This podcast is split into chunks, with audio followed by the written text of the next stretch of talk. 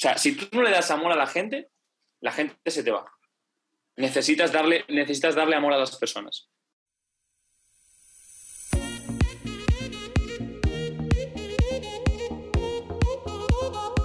Welcome to the Best Sis, el podcast donde descubrirás historias que te inspirarán a lograr aquello que tú quieres.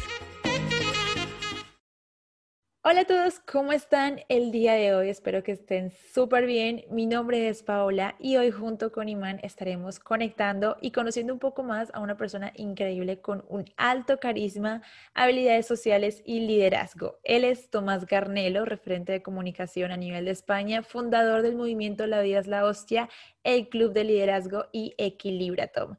Quédate hasta el final de este episodio porque recibirás un regalo. Así que empecemos. Para empezar, Tomás, me encantaría que nos contextualizaras de una forma muy concreta un poco tu historia, cuál ha sido como tu proceso desde tu época estudiantil hasta el día de hoy, qué fases has pasado y cómo ha sido un poco ese recorrido. Mi historia se resume, es sencilla, eh, hijo, de, hijo mayor de dos hermanos, mi hermano Guille y luego mis padres, familia de cuatro, y mi historia sido la verdad que hay, hay personas que he conocido con, historias muy duras. La mía no es, no es una de ellas. Yo lo he tenido muy fácil desde muy pequeño. Unos padres que lo han dado todo por sus hijos, se han invertido y apostado por sus hijos desde que somos pequeños y tenemos uso de razón y han sobre todo apostado invertido en la formación y el crecimiento nuestro. Eh, Paola Imán, pues he sido muy buen estudiante, pero porque he sido responsable, trabajador, he sido una persona de muy buenas notas, estudié una carrera universitaria por presión, no por vocación. Eh, mi padre quería que estudiara Derecho y de manera inconsciente, igual que he dicho todo lo bueno antes, pues de manera inconsciente lo hizo lo mejor que pudo, pues me metió en la cabeza que derecho era lo que yo tenía que hacer. Y empecé derecho no por vocación, como digo, sino por presión familiar.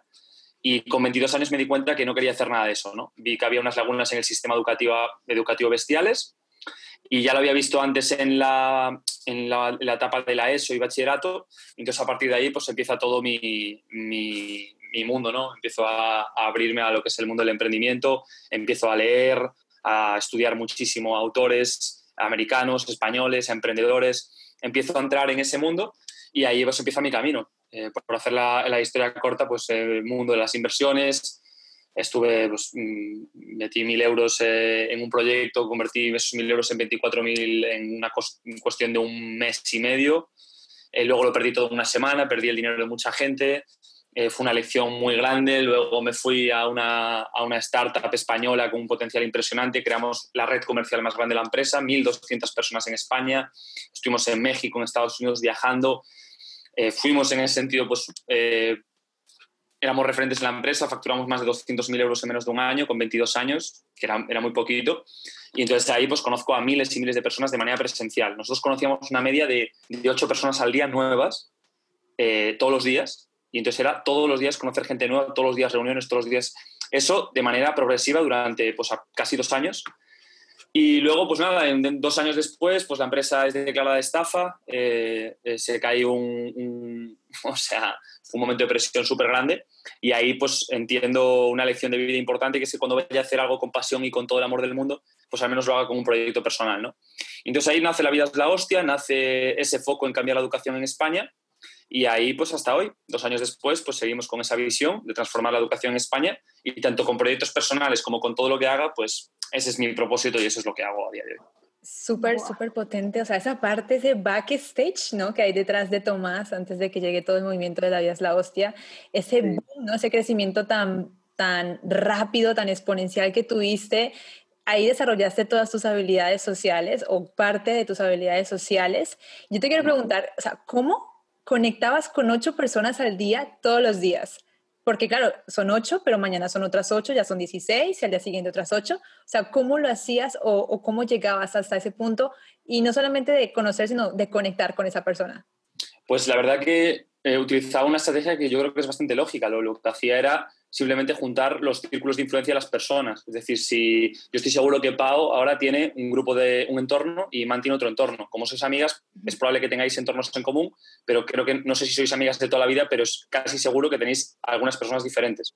Entonces yo sé que Pau me puede presentar a 10 personas y Imán me puede presentar a 10 personas. Entonces nuestro proyecto era extremadamente atractivo. Entonces yo lo que hacía era hablaba con Pau para que me pasase pues, los números de 10 personas o demás, y Man también, lo mismo. Y, eso, lo que es la exponencialidad. Pero claro, eso lo repetía de manera progresiva con decenas o cientos de personas. Entonces tenía a miles de contactos a la espera de reunirme con ellas, con ellos, digital o presencialmente, ¿no? Yo en ese sentido sí que en ese momento estaba muy, muy automatizado, o sea, tenía un proceso de, conocer gente, gente, gente, gente y jugaba simplemente a ley de números, ¿no? Mi trabajo era presentarle el proyecto a la mayor cantidad de personas posible y si podían ser ocho eran ocho, pero si podían ser 100, que fuesen 100, ¿no? Entonces, eh, para eso organizábamos eventos de manera casi frecuente. Y luego la manera de generar confianza, pues ahí sí que es cierto que desde muy pequeño tengo la habilidad de ganarme la confianza de las personas en cuestión de segundos o en cuestión de escasos minutos. Eso sí que lo he notado eh, a partir de los 22 años, me he dado cuenta, pero sí que es cierto que ha sido una constante en mi vida. Si tuviera que decir hay claves para conectar con las personas, hablaría de la triada mágica. Para mí hay una, clave en la comunicación que es lo que yo llamo la triada mágica, que es como mi, método, y es algo súper sencillo. Número uno es la, la mirada. La mirada va a reflejar lo que tú tienes dentro. Por eso, ¿qué pasa? Que para poder, para poder transmitir una mirada bondadosa, una mirada de verdad, tú tienes que ser una persona de verdad y tienes que ser una persona que cultive y trabaje sus pensamientos, su mentalidad y todo eso. Pero eso me parece súper importante. Entonces, yo es algo que siempre voy con eso por delante.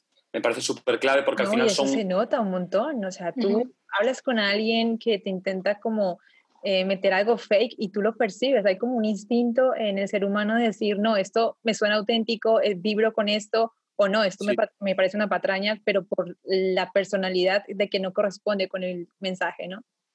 Wow, 100%, o sea, es así. Entonces yo me, me, he basado, es, después de estudiar psicología por mi cuenta, eh, me basaba en cosas que son instintivas y que van mucho más allá de la propia comunicación. Me basaba en cosas instintivas y la mirada es algo instintivo. Entonces, eso ha sido clave. Entonces, yo sí quería transmitir un mensaje como lo estoy transmitiendo vosotras, intento que sea lo más verdadero posible y que sea lo más congruente posible. Entonces, eso va a hacer que vosotros os lo creáis más y que genere más confianza. Es la, eso ha sido clave. Luego, la sonrisa. Yo siempre he ido con una sonrisa por delante. De pequeño me llamaban risitas. Siempre, siempre, o sea, es algo que me ha, caracterizado y quizás eso pues también eh, ha sido clave, porque luego pues te enteras de que científicamente las personas que sonríen, al final tú estás mandando un mensaje instintivo de, hey, yo no te vengo a asesinar ni te vengo a hacer nada malo. Hoy suena muy brusco, pero hace 100.000 años, eh, si tú veías a una persona en una tribu diferente, la primera, normalmente el primer tipo de comportamiento era aniquilar a esa otra tribu.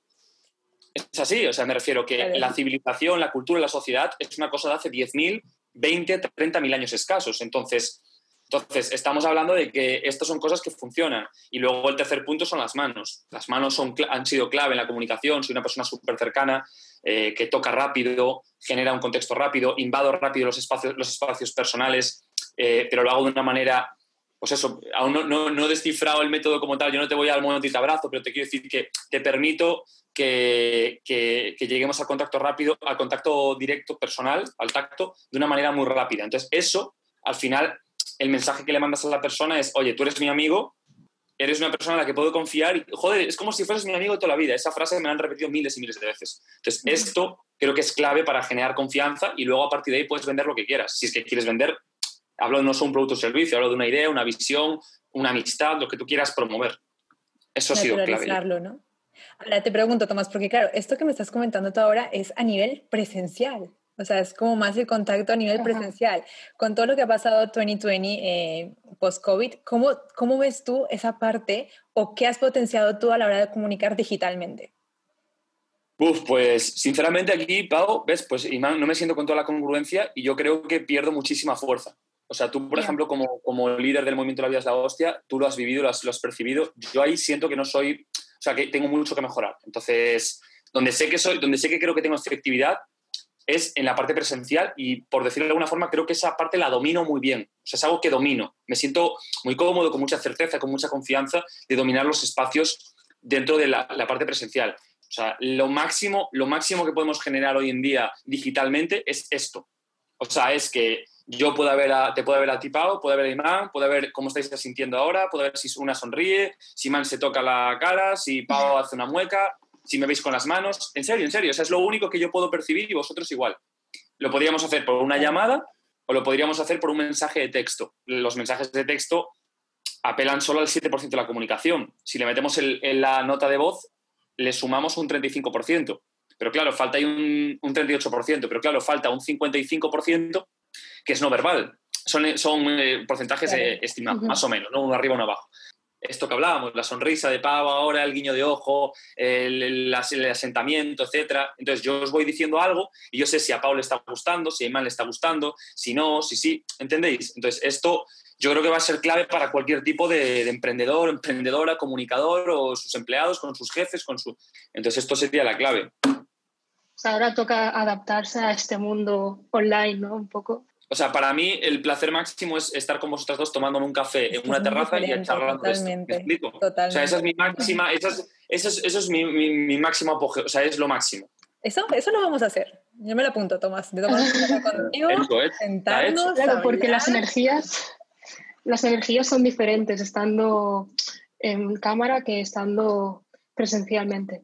Sí, 100%. Vale, Tomás, yo que te quería preguntar cómo desarrollar esa confianza que tú das al público, eh, cómo se puede trabajar esa parte.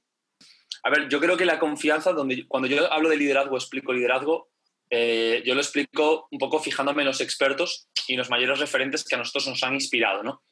Entonces, una de las ramas de las cinco, de las cinco claves de liderazgo de las que yo hablo, yo hablo de, hablo de competencia, de ser una autoridad, que la sociedad o tu entorno cercano te, te vea como una autoridad, la visión, que es la capacidad de ver más allá que el entorno al que tú llegas, de tal forma que puedas llevar a tu entorno que te tiene como una autoridad a un nivel más alto, un estándar más alto, la visión va a ser clave. El tercer punto va a ser la conexión, que va a ser la capacidad de conectar con otros seres humanos, tener la capacidad de generar empatía, que te importen los demás, o sea, un interés por los demás sobrenatural, de tal forma que los demás te importan, tener la capacidad de entender, conectar con otras personas.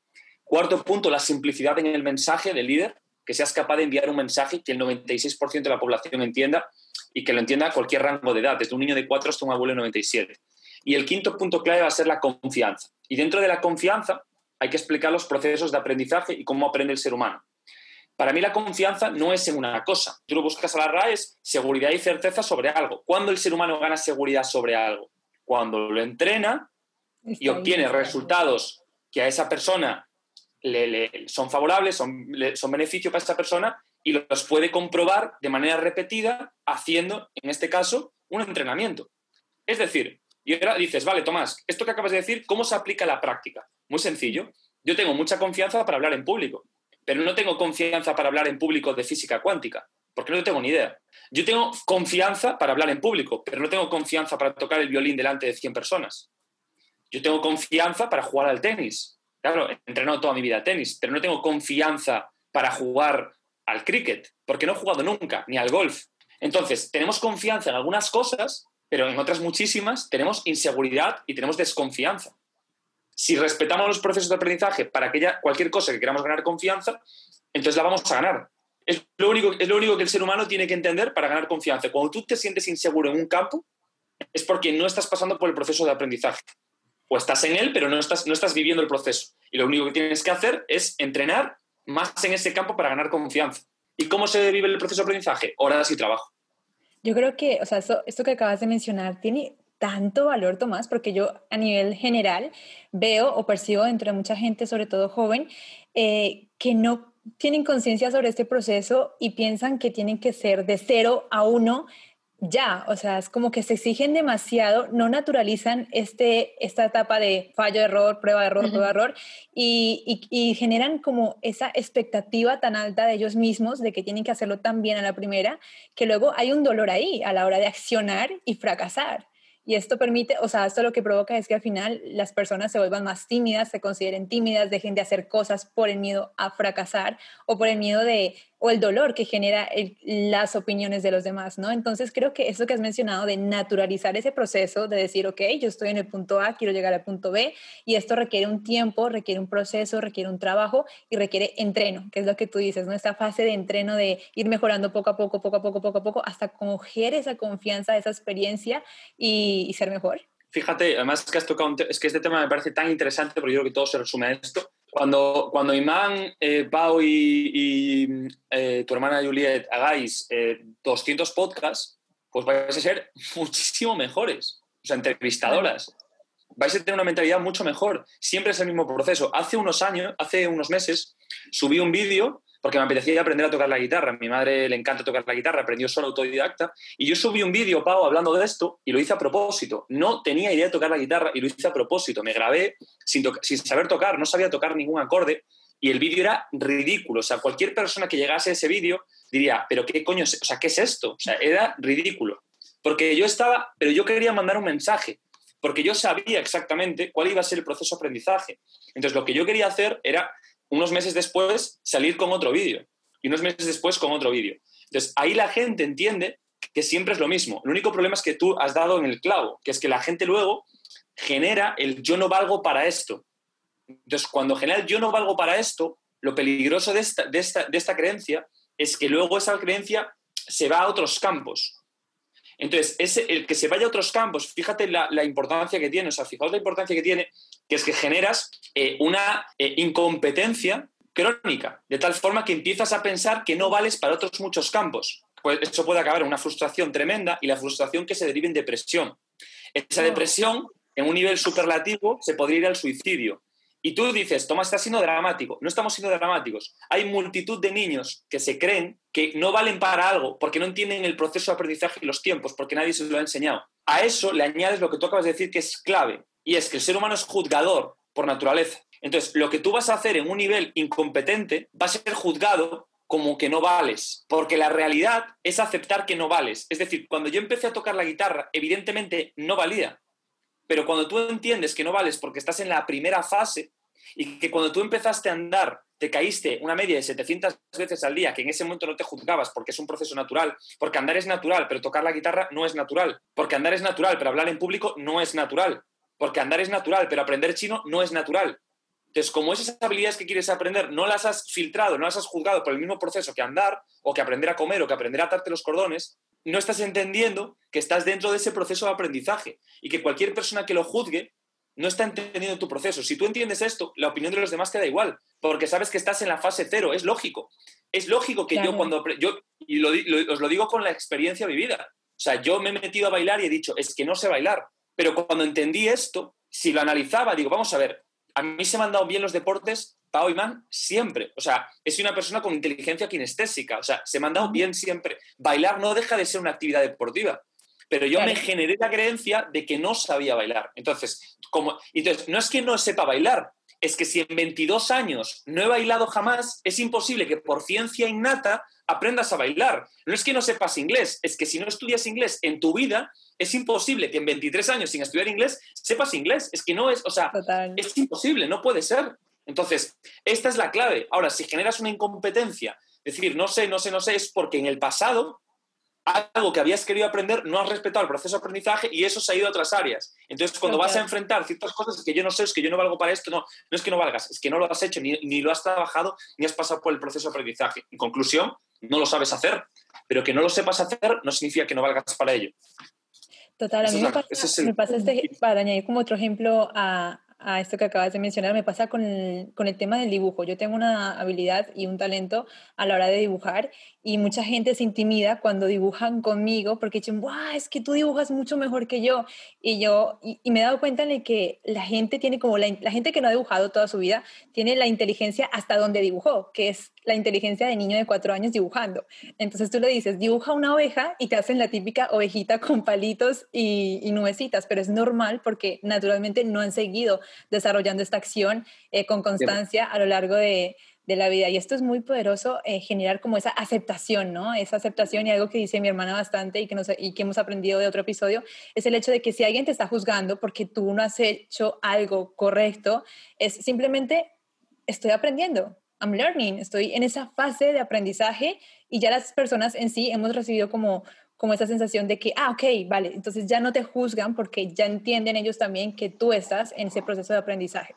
Y eso pasa, y eso pasa también, me lleva a otro tema que es el de las relaciones. Muchas veces das cosas por hecho, no entiendes que el otro ser humano está viviendo un proceso de aprendizaje y por eso a veces es que, es que has vuelto a hacer lo mismo.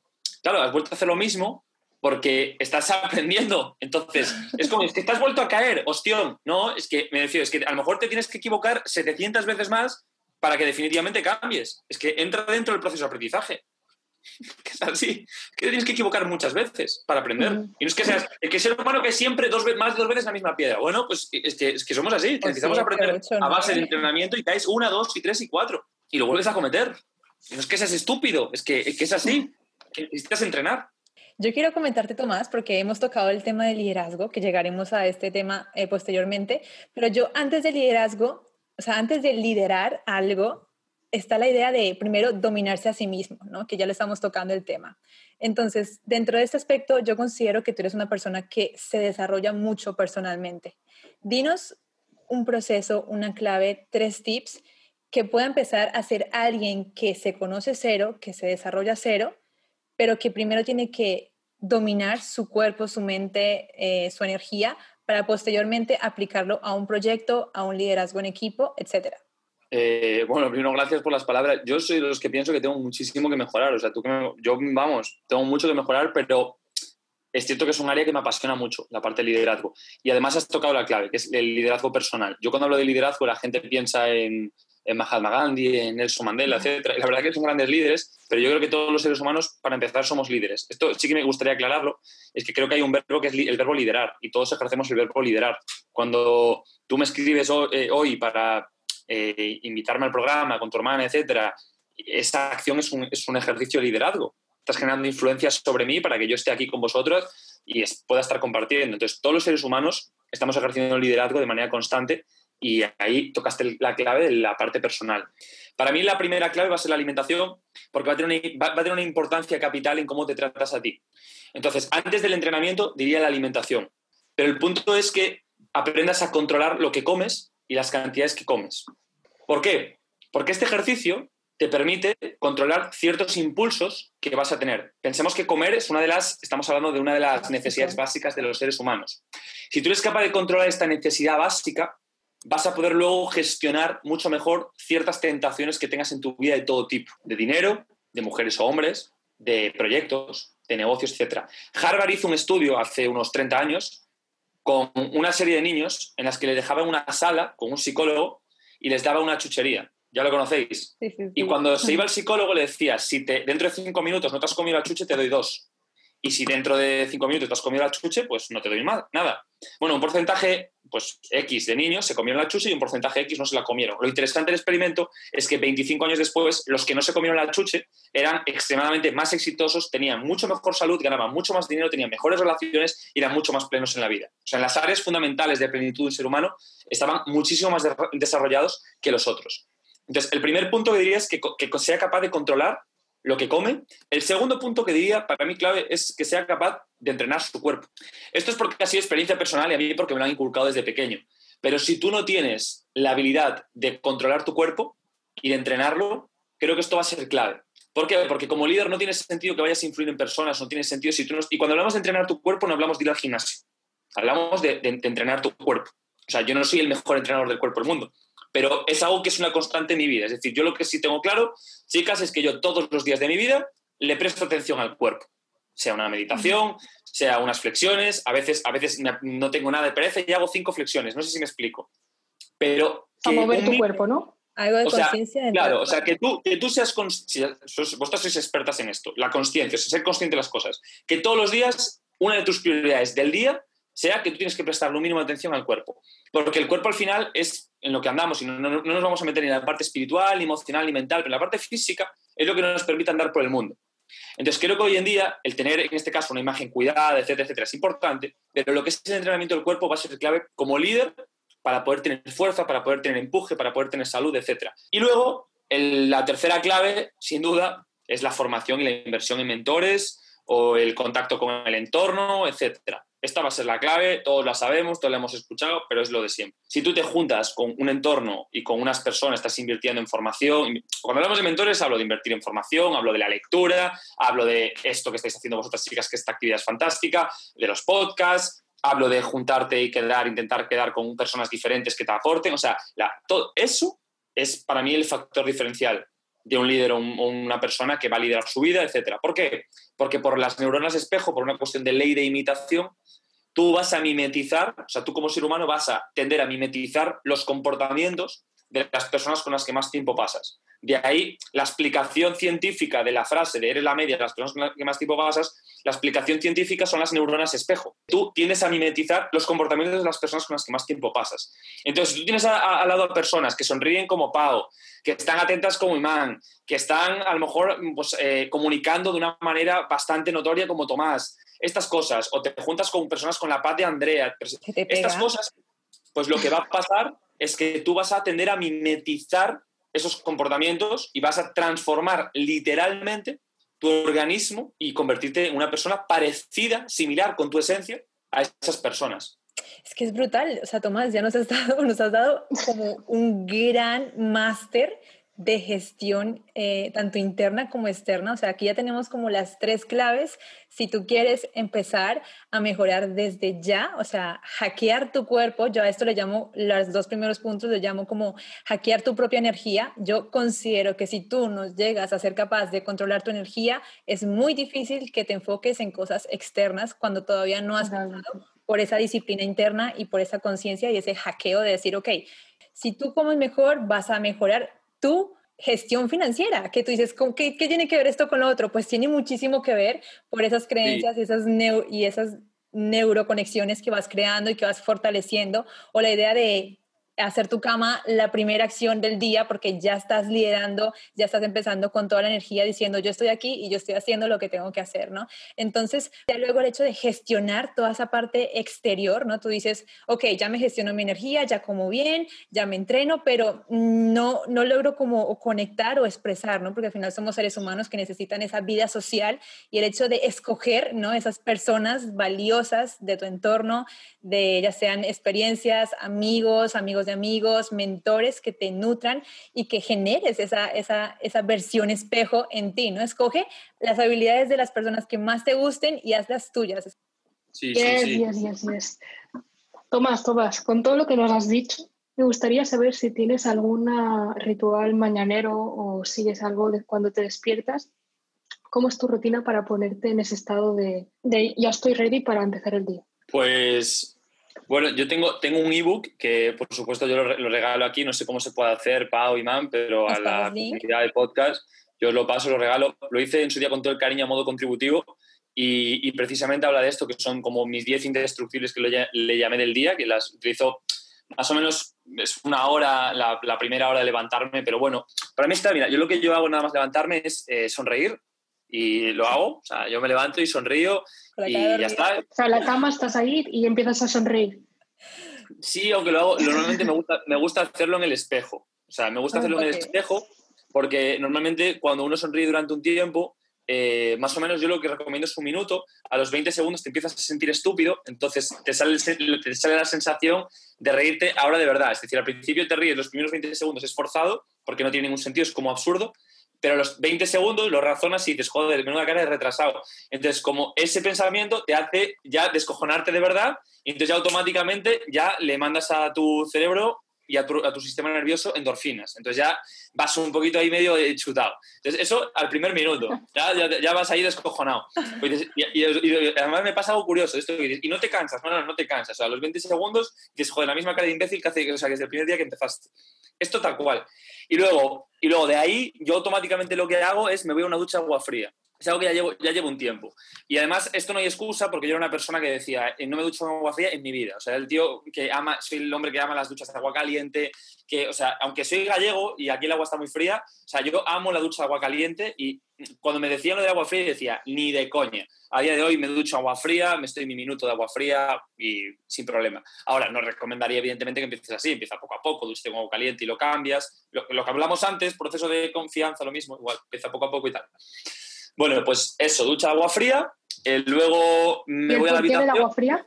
¿El porqué de la ducha fría? Bueno, el, porqué del agua fría, esto es una muy buena pregunta y mantiene dos porqués. El primero a nivel científico, eh, activo el sistema linfático y eh, activo el metabolismo. las células, es decir, en este caso, tienen las mitocondrias, que es lo que provoca energía, y lo que hace es generar calor. La caloría, la caloría es una medida de energía del cuerpo, o sea, es una medida energética.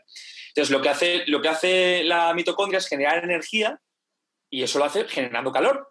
Pero si tú a tu cuerpo le das frío, lo que tiene que hacer la mitocondria es generar más energía. Conclusión, activas tu, esa, es la, esa es la razón de por qué activas el metabolismo. Tu cuerpo tiene que generar más, o sea, quemar más eh, calorías porque estás dándole frío. Entonces tiene que calentar más el cuerpo, ¿entiendes? Entonces, este proceso hace que tengas un sistema linfático mejor, un sistema inmune mejor y también un metabolismo más acelerado. Y la segunda razón no es científica, es mental. O sea, no, no es una razón de, de salud del cuerpo, una razón más de salud mental, que es mi manera de em, ponerme todos los días una, eh, algo que no me gusta hacer. O sea, hasta el momento no ha, habido, no ha habido nada, o sea, no ha habido ningún día en el que diga, me apetece meterme en la ducha de agua fría. Es decir, todos los días siempre es una lucha de decir, no me apetece hacer esto, pero sé que tengo que hacerlo. Entonces, es irme hacia la incomodidad al, al minuto y medio de levantarme de cama y me he levantado a las 6 de la mañana y lo he hecho, en Villalba lo hago, ahora, ahora, claro, ahora te ríes porque en Barcelona hace un calor que flipas, en Galicia ahora estamos a 40 grados, claro, pero yo esto lo hago en diciembre a 0 grados, y, lo, y, lo, tengo hecho en Madrid, en Villalba, a menos 5 grados a las 6 de la mañana. Entonces, quiero decir que hoy dices, no pasa nada, pero el reto es hacerlo todos los días cuando te levantas, pues eso, pues con un frío impresionante a menos 5 grados en la Comunidad de Madrid que sea donde estés. Le cortas todo el rollo al sistema nervioso recién levantado. Sí, se te acaba la, tontería. Con la risa y te metes al agua.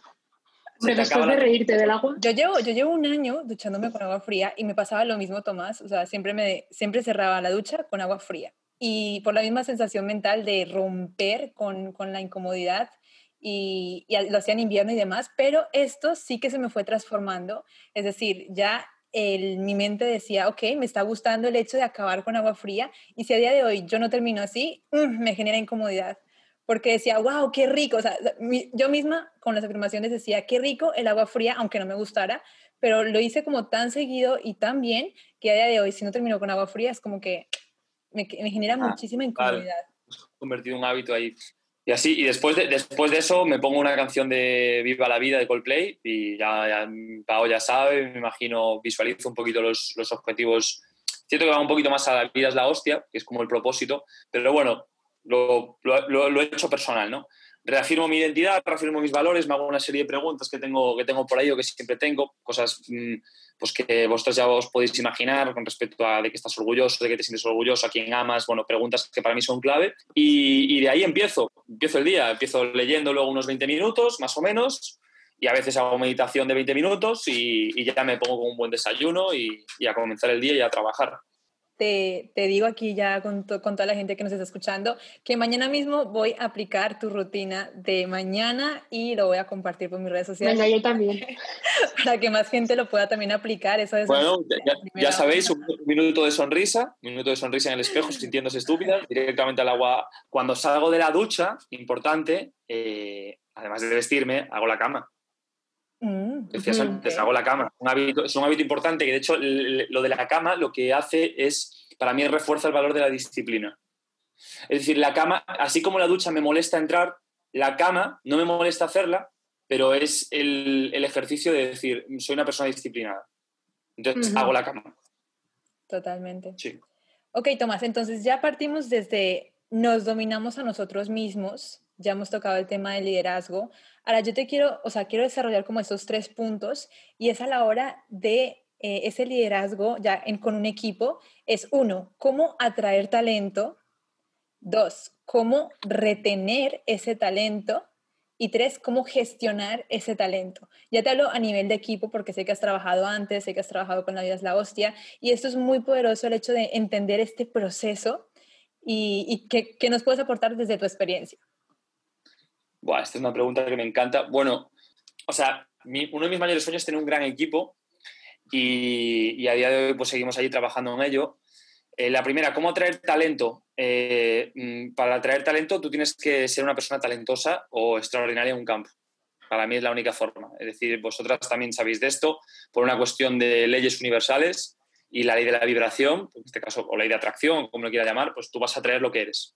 Entonces, si tú eres una persona talentosa, eres una persona extraordinaria en un campo, eres una persona eh, que tiene una serie de valores X, creencias X, vas a atraer a esas personas. Entonces, la manera de atraer talento, primero, es siendo tú una persona extraordinaria y eso va a ser clave.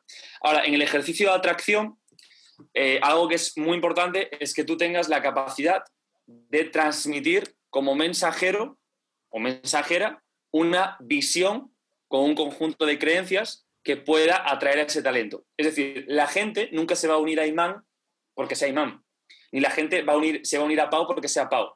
La gente se va a unir a The Besist porque es un podcast, por ejemplo, que apoya a las mujeres, si fuese el caso, o que apoya a las mujeres emprendedoras. Entonces, como yo también creo que hay que apoyar, imagina, por poner un ejemplo, ¿eh? a las mujeres emprendedoras, y es una creencia mía, yo también apoyo eso. La gente hace las cosas por ella misma. Yo hago las cosas por mí mismo, pago por sí misma, y man por sí misma. Y eso, en una creencia global grande, une a muchas personas. Entonces, si tú quieres crear un movimiento, quieres crear una gran comunidad, o quieres crear o atraer a gente, si tú ya tienes, en este caso, el talento, ya eres una persona desenvuelta, extraordinaria, etcétera, vas a atraer a personas del mismo nivel, más es complicado. Y si atraes a, personas de, más nivel, eso es una gran noticia, significa que estás muy bien desarrollado. Si eh, quieres atraer a personas, por tanto, lo que vas a tener que hacer es transmitir un conjunto de creencias con una gran visión y que esas, y que esas creencias crean mucha gente en esas creencias. De tal forma que la gente vaya ahí. Eso, eso es clave. O sea, una, idea, una idea primero. Tiene que ser una idea más grande que tú, que no sea tu persona, ¿no? Porque si no serían como fans, querían contigo. Claro, son fans, correcto.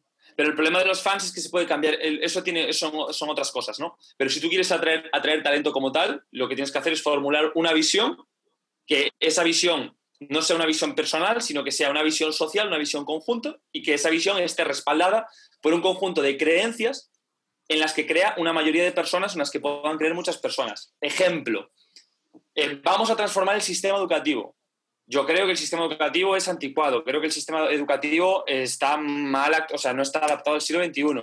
Creo que el sistema educativo debería tener estas asignaturas, asignaturas de inteligencia emocional, asignaturas de eh, inteligencia financiera, asignaturas de comunicación, oratoria, etc. Si hay muchas personas que creen que hay que transformar la educación, es muy probable que se unan. Pero recordad el primer factor, es necesario que tú tengas el nivel y que seas extraordinario para que se una, porque si una persona dice eso pero tú no crees en esa persona porque no te transmite la vibración de que es una persona preparada, no te vas a unir ahí. Necesitas las dos cosas, tú ser una persona con un crecimiento extraordinario y hasta ahí va a llegar tu gente y vas a traer tu talento de esa forma. Y dos, una visión y un conjunto de creencias en las que una mayoría crean. Pero es verdad que mucha gente tiene esto, pero no lo comunica de tal forma que la otra gente se enganche a esa persona. ¿Cuál es la manera más efectiva de de comunicar esta creencia o de generar esta comunidad?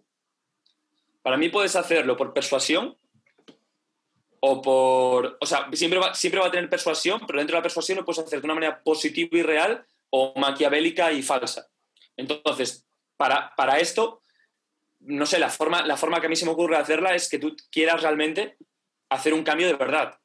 Entonces tú puedes hacer un cambio de verdad, un cambio de mentira. Si tú eres una persona maquiavélica, manipuladora, y utilizo la palabra manipuladora con una, con una connotación negativa. Yo no la entiendo con una connotación negativa, es decir, entiendo también la manipulación con connotación positiva. O sea, si yo te utilizo para llevarte a un sitio mejor y realmente a donde tú quieres, eso es una manipulación, puede ser positiva. Pero es cierto que tiene una connotación negativa en la sociedad. Pero él hablaba de una connotación negativa. Si tú te diriges a, a la gente de esa forma, te puede funcionar. Hay muchos líderes y hay muchas personas que han atraído gente y talentos muy grandes de una manera maquiavélica bueno, pues viene un Hitler o viene un Mao Zedong o viene un Stalin, por poner super líderes reconocidos, pero como estos hay tropecientos mil. Claro, y esto es liderazgo también puro y duro, pero aplicado a cosas no tan buenas. Bueno, son, son, son gente extraordinaria en el dominio de las comunicaciones y en el dominio de las personas, de la, de la psicología de masas. Son extraordinarios.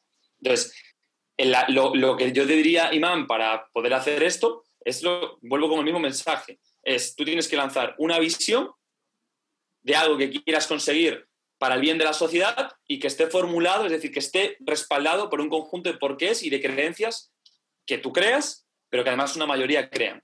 De tal forma que lo que tú estás emitiendo lo emites bajo tus creencias, yo creo esto, creo, creo, creo, creo, creo, creo esto, y va a haber gente que va a decir, ostras, pues yo también creo lo mismo que Imán. Conclusión, se unen. Ahora, si el proyecto es tuyo personal, es más difícil que se una gente, aunque puede pasar, puede pasar. Pero es más difícil que se una gente así el proyecto es o creas el mensaje de que es de todos. Que el problema o el enemigo es de todos, no es tuyo solo. Correcto. Ok, Tomás, entonces, esa es la forma de atraer. Ahora, ok, tú tienes mucho talento. ¿Cómo o cómo has hecho tú para gestionar este mismo talento? Eh, yo te hablo, por ejemplo, de lo que he aprendido en la vida es la hostia. Yo creo que eh, hay, procesos y hay personas que pues, llegan de una manera, llegan para una etapa, no todo el talento que tienes es para todo el momento, etc. En la gestión de recursos humanos, que es la habilidad mejor pagada del mundo, hay muchos retos y muchos desafíos. Entonces, yo no me, no, sé, no me, no me creo un, gran experto en este área. De hecho, creo que estoy aprendiendo un máster con La vida es la hostia. Pero yo si tuviera que decirte algo, te lo resumo de una manera súper simple. El amor y el cuidado. O sea, yo para mí las relaciones es tan sencillo como una planta. O sea, si tú una planta no la cuidas, en 20 días está reventada y está muerta. O sea, es lo mismo. O sea, si tú no le das amor a la gente, la gente se te va. Eso, eso, eso es así. O sea, si tú no le das amor a la gente, la gente se te va. Necesitas darle, necesitas darle amor a las personas. Esa es la manera de ¿Y cómo demuestras ese amor a esas personas, por ejemplo, a tu equipo? ¿Qué gestos es lo que hacen que sientan? Que conocer, tienes que conocer, número uno, las seis necesidades fundamentales y, y detectar cuáles son las necesidades en las que se mueven las personas. Y número dos, tienes que saber los lenguajes del amor de esas personas. Dentro de las seis necesidades fundamentales tenemos la confianza, la variedad, la pertenencia y el estatus, que son las cuatro personales, y tenemos las dos transpersonales, que son la contribución y el progreso. Por ejemplo, Pau es del equipo, yo sé que a Pau le mueve, mm, pero muchísimo, el progreso. yo sé que su, parte de autorrealizarse es clave. Es clave, es decir, para ella eso es clave. Entonces, yo no le puedo entrar a Pau por estatus o por reconocimiento, porque a Pau eso no le va, no le va a conmover mucho. Pero si le entro por contribución y por progreso, ahí sí que se va a mover. Es mucho más probable que se mueva y participe. es como eh, entender el motivo ¿no? de, la persona con la que estás tratando. Es ver ese backstage y de esa forma comunicarlo ¿no? a través de ese lenguaje, de, de las cinco lenguajes del amor que comentaste ahora, ¿no? Y luego los cinco lenguajes del amor, supongo que ya habéis leído el libro y es clave. Por ejemplo, pues dentro del progreso, dentro de capao le mueva eso, pues evidentemente hay maneras de comunicar amor, ¿no? Tenemos los detalles, tenemos los actos de servicio, tenemos el tiempo de calidad, tenemos, creo que es el tacto, y luego el último, falta el último, las palabras, las palabras, palabras de afirmación, palabras de afirmación, correcto. Entonces ya está. Entonces con eso, con eso por ejemplo, pues es, es clave. Uf, claro, o sea, con los seis motivos y luego con el lenguaje es como que ya personalizas el mensaje para cada persona y directamente vas mucho más allá de lo que es simplemente comunicar una visión y comunicar un mensaje. Creo que esto tiene muchísimo valor a la hora de, de eso, de crear equipo, a la hora de comunicar y a la hora de relacionarse con más personas. ¿Cuál es el peor consejo que tú has escuchado dentro de tu sector que tú digas, wow, es que esto no puede ser que que gente que siga como mi camino diga este tipo de cosas. Algo que me, me repatea mucho y que yo intento trabajar tanto personalmente, con, o sea, con mi ser, yo, yo con, los, con los demás, como, como que veo en el sector, eh, desarrollo personal, emprendimiento, no me gusta nada la, o sea, creo que hay mucha hipocresía. O sea, creo que la gente, nosotros los emprendedores, eh, y aquí poniéndonos o sea, un plano de, también nosotros siendo objetivos, creo que a veces confundimos las habilidades sociales con la, hipocresía, la adulación y, el que todo está de puta madre. ¿Me explico? O sea, que, tenemos que aceptar que tenemos sombra. O sea, que yo tengo mi parte negativa, mi parte mala, mi parte eh, de ser humano malo. Precisamente eso es lo que me hace, eh, pues coño, pues, pues enfocarme en lo bueno y trabajar por, esas, por esa parte, pero que todos tenemos oscuridad, ¿no? Entonces, a veces el, el, bien queda de todo el mundo, el todo está bien, todo guay, todo no sé qué. Cuando luego sabemos que somos seres humanos, que tenemos emociones negativas, que tenemos cosas de, que, son, que nos provocan cosas malas, etcétera, que las sepamos gestionar, que todo bien, pero a mí son cosas que es cierto que me repatean, ¿no? Entonces, a veces el no aceptar esa, parte de sombra y tal, yo creo que, que sí, es algo. Hmm. Sí, porque a veces, inclusive dentro del sector, nos idealizamos o a nosotros mismos mostramos como nuestra mejor versión y, güey, o sea, ahí hay un trabajo muy bestia dentro de tu sombra o tu parte más ordinaria hasta tu parte más extraordinaria. Súper, súper potente. Y, luego, y luego, Pau, que me, me estaba acordando ahora, el, el que veo que veo que muchas personas de nuestro sector, yo lo veo porque veo, o sea, es cierto que no soy gran consumidor de contenido, pero de lo que voy viendo me, me pasa, no es vuestro caso, es decir, vosotras creo que no es vuestro caso para nada, pero sí que veo a veces gente que mm, como que aparta, ¿sabes? Es decir, aparta y mm, habla de basura a lo mejor o de personas que, no están en el mismo nivel de creencia o, siguiendo el mismo camino, la misma filosofía, como que estos no valen para nada o estos no hacen, ¿sabes? Por ejemplo, pues el que es empleado, hostia, como no es emprendedor o como no sé qué, o esta gente y tal, o que es funcionario y tal. Y yo ahí creo que ese, ese tipo de, de, comentario, ese tipo de contenido, es, es peligroso. Es peligroso porque cada persona es un mundo, cada persona tiene sus procesos, eh, tiene sus vidas eh, y es así. Y yo, por ejemplo, como emprendedor, joder, pues es duro, ¿sabes? O sea, emprender es duro. Y ya os he dicho antes, al principio todo, yo tengo una familia que me lo ha puesto súper fácil, pero, joder, emprender no es nada sencillo, no es nada fácil. Entonces, no es para todo el mundo. Hay personas que prefieren trabajar cinco horas, ocho horas al día en un trabajo, eh, dices, un trabajo de mierda, un trabajo no sé qué, pues, tío, pues a lo mejor sí, no es el mejor trabajo de sus sueños, pero es como que sí que veo a lo mejor parte del sector que intenta como, como ahí, pues, no sé, generar un poco sectarizar ahí a las personas que están llevando otros tipos, otros estilos de vida. Y no pasa nada, ¿sabes? Claro, que al final es como incluirnos todos, ¿no? Al final todos somos uno, cada uno es diferente, cada uno potencia como quiere ser, cada uno tiene su proceso y, comparto lo que tú dices, que es naturalizar el proceso de los demás. Que tú seas emprendedor no significa que todo el mundo tenga que ser emprendedor y no por eso vas a desvalorizar a alguien que tiene un empleo o X o Y motivo, ¿no? Ya para finalizar, cuéntanos, Tomás, tres personas o un libro muy poderoso que hayan influido positivamente en ti en este último año?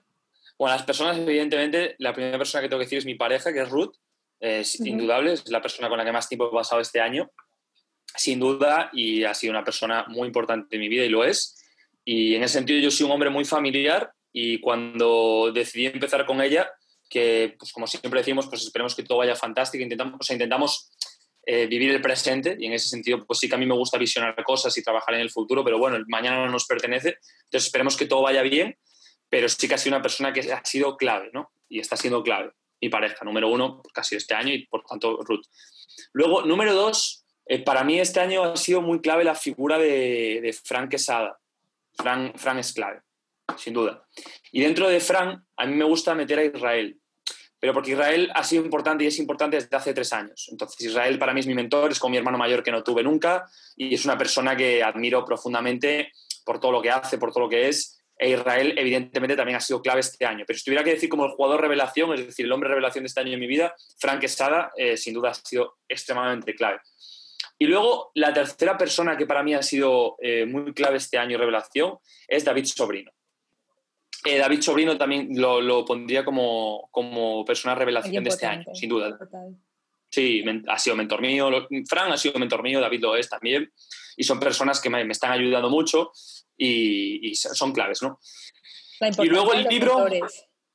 Sí. Para alguien que esté ahí siempre expandiendo tus, tus la, la, gente, la gente, fíjate, Pau, la gente no es consciente de la, de la, importancia, yo te lo digo en serio, que no, no, son conscientes todavía de la importancia de un mentor. Yo evidentemente lo hago y lo comunico porque trabajo mentoría ahora mismo y, me he enfocado, es una parte de, mi línea de negocio, no, es, no quiero ni que sea mi, mi, mayor línea de negocio, pero sí que es una parte que, que me parece importante y la gente no es consciente de lo que puede hacer la figura de un mentor en tu vida, no es consciente. O sea, esa llamada que necesitas, ese, es, es como un cirujano personal para momentos concretos. O sea, a veces nosotros somos demasiado orgullosos para tener personas en nuestro... A veces, fíjate que vosotros seguro que lo habéis experimentado, que llamas a, una persona, a tu amiga, etcétera, pero esa no es la persona a la que tienes que llamar. O a veces tienes que llamar a la persona que te va a decir lo que no quieres escuchar. Te va a decir, oye, mira, es que aquí la has cagado, es que esto está mal, haz esto, haz aquello. Y eso ha sido clave en mi vida. Yo he tenido la suerte de tener muy buenos mentores y personas muy concretas que en situaciones de duda, de max, sabía que era la persona a la que tenía que llamar. Y sabía que me iba a decir cosas que no quería escuchar, sabía que me iba a tratar duro, sabía que me iba a, tomar, me iba, me iba a llevar a tomar decisiones que, que, que, que, si no fuera por ellos, probablemente personalmente no las tomaría. Pero esas personas son, son las que te cambian la vida, literalmente. O sea, pero literal. Entonces es, es muy clave. Wow, wow. Yo tengo la última pregunta. ¿Cuál dirías que es tu superpoder? Bueno, lo, tengo claro, seguro. La, la, comunicación. A mí Dios, el universo, mi madre, mi padre o quien sea me, ha dotado de, una habilidad para comunicar. Es así, hago, hago muchas cosas mal, pero, creo, que la creo que la comunicación es mi talento y también es mi mayor debilidad. ¿eh? Yo siempre digo que donde está la mayor fortaleza está la debilidad, pero sí, sí, te diría que la comunicación. ¿Y qué proyectos tienes para los próximos años? Proyectos, bueno, tengo varias cosas muy interesantes. Tengo el Club de Liderazgo, que la idea es crear una comunidad de líderes y de comunicadores. Y, ahí pues eh, es, un, es, un, proyecto que me, me, gusta mucho, sobre todo para la formación de líderes. Tengo Equilibraton, que definitivamente Equilibraton va a ser un proyecto mío personal, eh, con la idea de, crear una educación de manera personal o un sistema educativo, pero ya es un proyecto personal mío, no es la vida es la hostia. Y luego, pues como sabe bien Pau, pues tengo la, la vida es la hostia, que no es mío por eso no, lo he querido meter como un proyecto mío, porque ya por fin este año he, pasado eh, a otra dimensión, en, entender la vida de la hostia como un proyecto de todos, e inconscientemente hasta el año 2020 pues no lo, no lo veía así, pero hoy es un proyecto que nos pertenece a todos y por tanto pues sí es un proyecto en el que estoy, pero que Pau también lidera, que yo lidero y que el grupo de personas que estamos lideramos. Y luego con Ruth, con Ruth tenemos ahí varias cosas pendientes, sabía que eras tú, tenemos cositas pendientes como pareja. Potente. Me encanta porque siempre estás creando, siempre estás puliendo, siempre estás buscando formas de, de mejorar no solamente eh, tus proyectos, sino también de, eso, ¿no? De, de, hacer partícipes a más personas, de conectar a gente y de que todo eso, toda esa visión se cree. O sea, es una persona ejecutadora, no solamente lo visionas y lo comunicas, sino que también estás ahí al tiro del cañón, dando muchísima caña en general, con toda tu energía, así que es bien fuerte, bien Marte, ¿no? Como diría yo. Cuéntanos ya para finalizar, Tomás, la gente que te está escuchando, ¿dónde te puede encontrar? Bueno, Pau, muchas gracias. La gente me, puede, encontrar principalmente, yo le diría que el primer foco es Instagram. Es así, es, Instagram. Le diría, yo es que ahí voy al grano. Diría que vaya a Instagram, que vaya a Tomás Garnel Ofic. Eh, Ofic es de oficial, siempre la gente me pregunta, ¿pero qué es eso? Y es que lo pusimos oficial como con, con, área, con, ¿cómo se dice? con aires de grandeza, de que iba a llegar a ser alguien importante, y al final quedó ahí en oficial, pero, pero ni, pero ni mucho menos, ¿sabes? Tomás Garnel no, puede, o sea, no, sé, no, sé, por qué le puso oficial, pero como si, fuese, como si fuese esto Andrés González, y hubiese muchos Andrés González, no Tomás Garnelo no hay muchos, pero quedó ahí la cosa y, no lo puede cambiar y quedó el, el, el, link así, o sea, que bueno, pues queda así. Es allí, Tomás, pero si pone, si pone Tomás Garnelo, ya ahí lo tiene y ahí puede encontrar, que ponga la vida es la hostia, estamos por allí también. Genial, genial. Bueno, ya muchísimas gracias Tomás por haber participado eh, en esta en este episodio tan nutritivo. De verdad que lo considero que es uno de los episodios más nutritivos que hemos llegado eh, a trabajar aquí en todo el proyecto de BetSys. Queremos verte de aquí a un futuro, ya muchísimo mejorado en todos los sentidos, tu parte, nuestra parte, pero te queremos conectar con muchos más temas porque tienes muchísima garra para dar, para dar a todo el mundo y que mucha más gente también pueda conectar contigo a través de, de BetSys. Bueno, hasta aquí espero que hayáis aprendido un montón. O sea, este es un episodio para volverlo a escuchar y tomar nota y no olvidéis eh, darle like, review y compartir qué es lo con lo que os habéis quedado de lo que ha dicho Tomás y qué vais a aplicar. Y si por favor vais a aplicar lo de reír nada más de despertar, por favor. Eso, eso, lo quiero ver. Eso lo quiero ver. Muchas gracias y nos vemos en el siguiente episodio. See you, besties.